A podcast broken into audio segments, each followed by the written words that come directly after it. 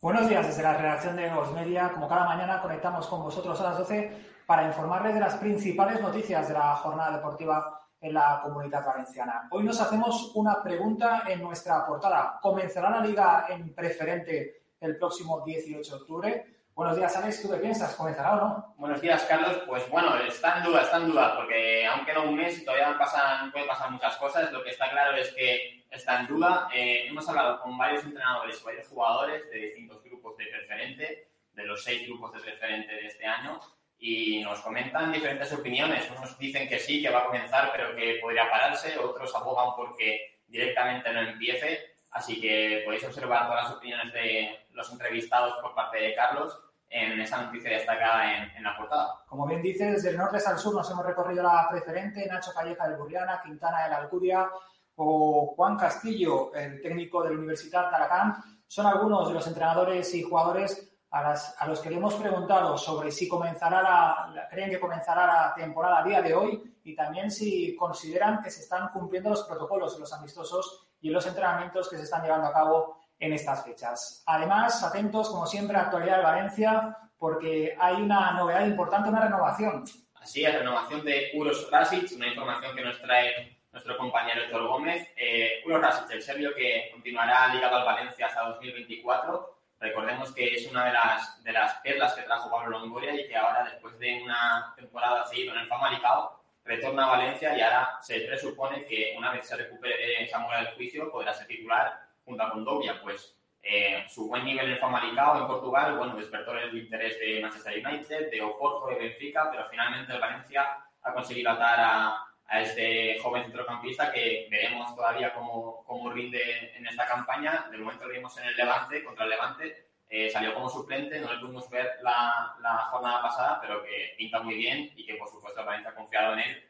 para ser el centrocampista de, del futuro, Carlos. Yo lo veo bastante interesante. Pues está con mucho futuro, seguro que lo va a aprovechar bien Javi Gracia. Y también nos ofrecemos una entrevista con Manuel Lama, eh, reconocido periodista deportivo, que nos comenta cómo ve este inicio de la temporada en el fútbol modesto, en el fútbol auténtico, porque se ha confesado como un auténtico enamorado de la segunda división B, y no tan solo porque fue su hijo, porque Manu Lama, eh, su hijo central, ha, ha llegado procedente del Atlético de Madrid de, del filial al CFC La Nucía este verano. Él fue a verlo el pasado fin de semana en el encuentro entre el combinado AFE y la CFC La Nucía y nos comenta qué le parece ese fichaje por el conjunto rojillo y si tiene más miedo o ilusión de cara a esta próxima temporada. Por cierto, también nos comenta las incorporaciones, los fichajes de Voz Media de cara a nuestra expansión. Tenéis ahí todos los detalles en esta información. Y por otro lado, el Elche eh, ha oficializado, lo está haciendo esta mañana, eh, su sexto fichaje.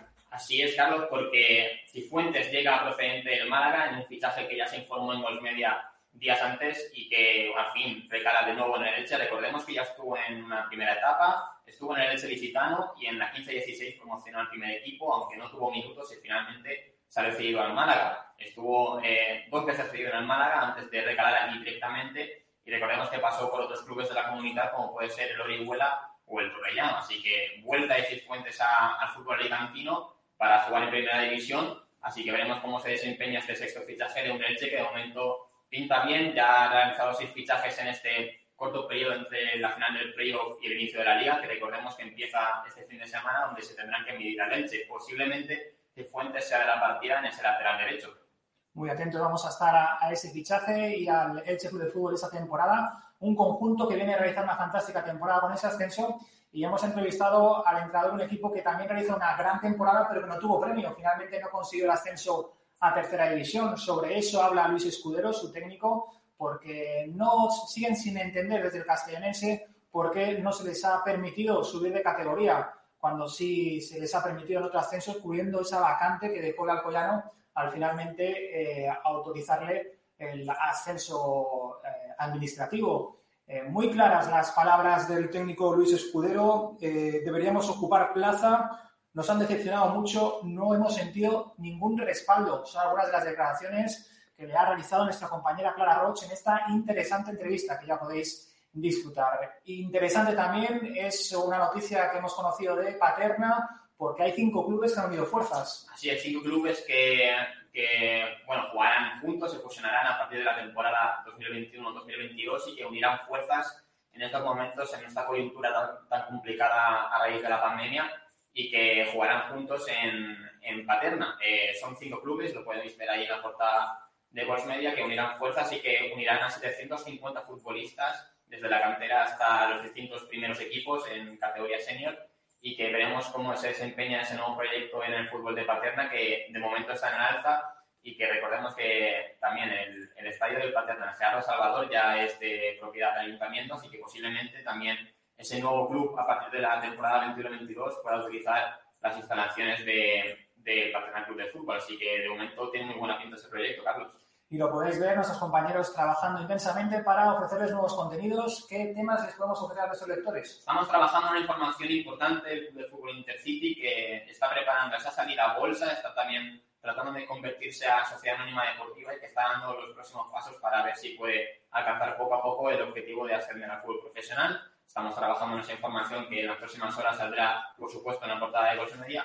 Y también tenemos varios fichajes, por supuesto. Fichajes en el Club Deportivo Murada, tenemos seis fichajes también en, el, en la Universidad de Alicante, así que tenemos un, una tarde movida, Carlos. Muchos temas también en, durante esta mañana, durante el día de hoy, os vamos a ofrecer una entrevista a José Carlos, el ex capitán de Orihuela, que en estas últimas semanas ha formado parte del combinado AFE y que ahora busca un nuevo reto, un nuevo destino en su trayectoria deportiva. Nos podéis seguir en las redes sociales y muy atentos siempre a la última hora del deporte de la comunidad valenciana en golfsmedia.com. Nosotros volvemos mañana aquí a las 12 desde la reacción.